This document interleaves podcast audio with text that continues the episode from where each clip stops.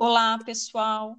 Aqui é Fernanda Ferreira de Oliveira e eu estou acompanhada de Anne Caroline Franco. Esse podcast é sobre a disciplina Fundamentos Teóricos e Metodológicos da Abordagem Histórico-Cultural, uma disciplina ministrada pelas professoras doutora Luciana Haddad Ferreira e a professora doutora Karina Garcia Moura. O texto que estamos utilizando é a questão do meio em pedologia, Levi Semanovich Vygotsky. O texto é de 1933. Vygotsky foi um importante psicólogo bielorrusso que nasceu em 1896 em Orchas e morreu em 1934. Ele fez parte de um grupo denominado Troia, ao lado dos estudiosos soviéticos Luria e Leontiev, que fundou a teoria histórico-cultural. Estes pesquisadores vão estudar a ontogênese e a filogênese numa perspectiva histórica.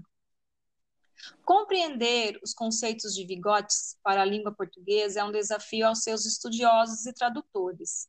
Perigivani tem sido uma delas. A tradução literal de Perigivani é vivência.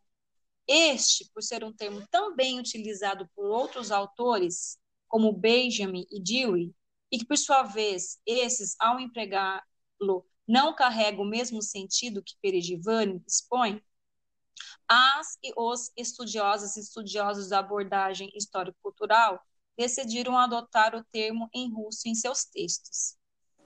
Perigivani, enquanto um conceito no estudo do desenvolvimento humano na perspectiva vigotskiana, refere-se à unidade de relação que organiza a vida consciente, compreendendo a vinculação entre o afeto e cognição e a relação dialética entre o indivíduo e o seu meio. Trata-se de um conceito importante para a perspectiva histórico-cultural que aparece tardiamente de forma inacabada na obra de Vygotsky. É relevante destacar a importância e o aspecto de Perigivani ao fato de cada sujeito vivencia o mesmo momento de muito particulares. Podem estar passando por uma mesma situação no mesmo tempo e espaço, porém isso reverbera de formas diferentes a cada um.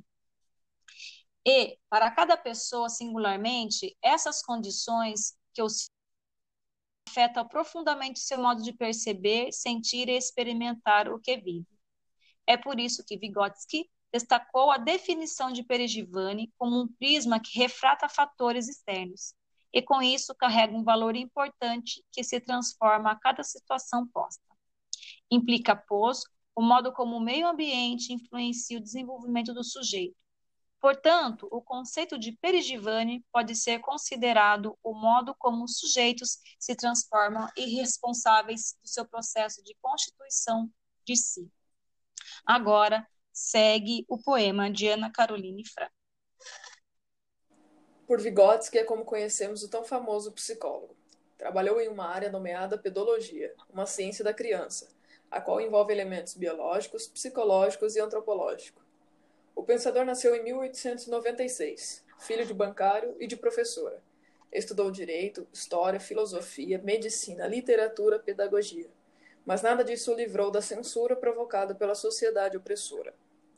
Em 1934, por tuberculose, ele se foi. Deixou esposa e duas filhas. Entretanto, deixou também muita sabedoria. Suas ideias se multiplicaram com o apoio de suas crias. Lúria e Leontiev eram destaque entre elas.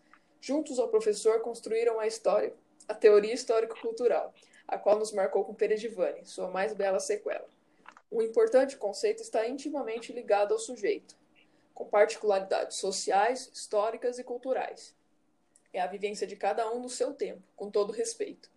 Esse prisma, como chama o professor, reflete todo o cenário ao redor do sujeito, tudo que ele vive e sente, com ou sem dor. É um processo de desenvolvimento individual, é marcado pelos significados e seus contextos. A transformação ocorre para cada ser de maneira desigual. Nesse estudo, temos a criança em evidência. O papel da infância é determinante, sobretudo para a formação de sua essência. A relação da criança com o meio é o alicerce. Em cada faixa etária, as mudanças acontecem. Um novo mundo, um novo meio, a cada dia estabelecem. O humano é um ser social, a linguagem, seja ela qual for, promove a interação. Não é possível e viável generalizar. A unidade de cada indivíduo devemos respeitar e valorizar. As condições não são estáticas e merecem atenção. Cada interior reage diferente diante do mesmo exterior. A vivência influencia no grau de compreensão. As circunstâncias interferem na unidade. A unidade pode se revelar no conjunto, mas não há equivalência na sociedade. Nenhum ser é neutro diante de qualquer realidade. Considerando que o meio é variável e dinâmico, a forma inicial, final e ideal não possui homogeneidade. Vygotsky nos presenteou com essa e muitas outras lições. Os pesquisadores seguem o representando fielmente, escrevendo, traduzindo e divulgando suas contribuições.